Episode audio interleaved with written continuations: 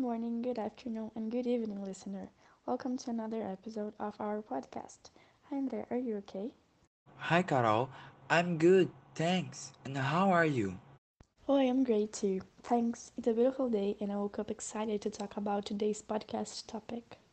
Yeah, me too. So today we are going to talk about the advantage of knowing another language. So, Carol, why do you think it is important to learn another language?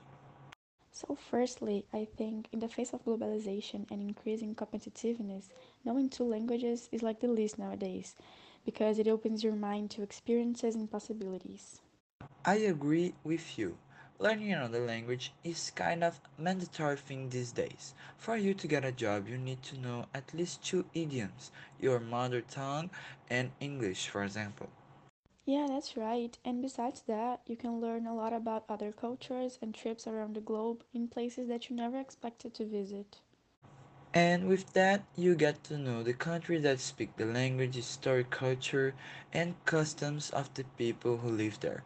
By understanding all this, you connect with the differences that exist in the world and see things from another perspective. Yeah, and another thing is that learning a new language greatly expands your repertoire in addition to opening up new opportunities for knowledge. And it is possible to have great social culture growth through contact with people from different regions of the world. For sure, Carol, so our trips can get even better.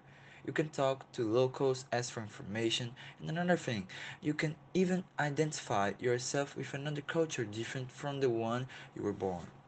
My own experience, recently I traveled to the United States and it was great to know how to communicate with native speakers because I understood everything or most of the things that were said to me, and when I returned to Brazil, I even confused English and Portuguese.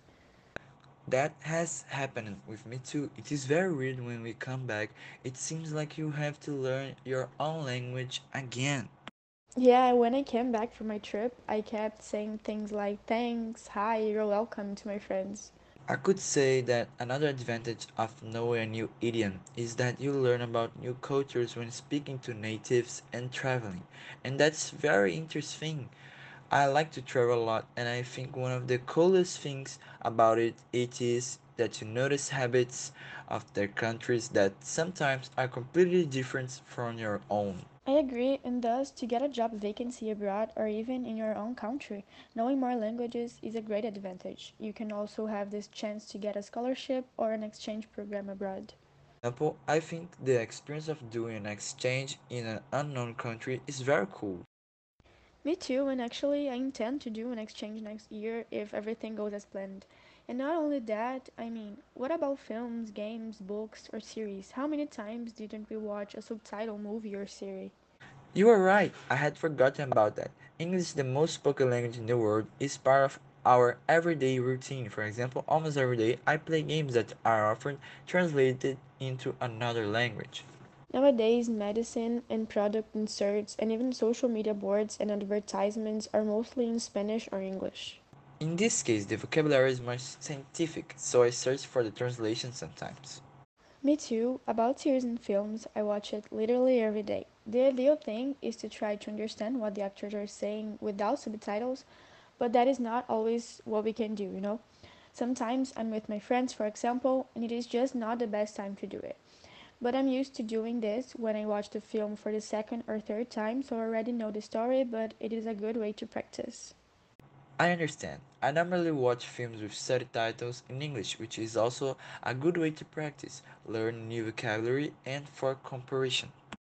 I agree, and they ordered books too. I'm not a person that reads a lot, but I know some people who like to read online French books.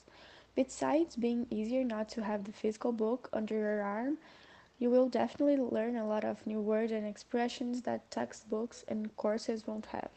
Nice! You just gave me the idea of do the same thing, but maybe with text in Arabic and Chinese. But what about you? What different idioms do you know? Well, those are really difficult idioms, but they are cool. I know how to communicate in Portuguese, of course, because it is my mother tongue. I'm not fluent, but I can speak Spanish through the classes I have at school.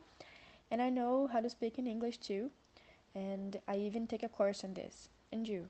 I know the exactly same idioms. I believe nowadays most schools have these two languages as a class. And would you like to learn another one? Yeah, I think so. Besides being good to do resume and stuff, I find French or Italian really interesting, especially because maybe I will live in Europe in a few years, so it would be nice to learn more languages that are spoken there. Would you like that too? Oh, that's interesting. I'm interested in learning Arabic.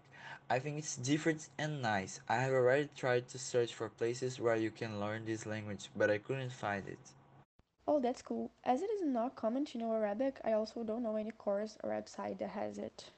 Yeah, I will try to find it somewhere, but Carol, I think we talk a lot and discussed the topic covering different perspectives, and I really enjoyed our conversation.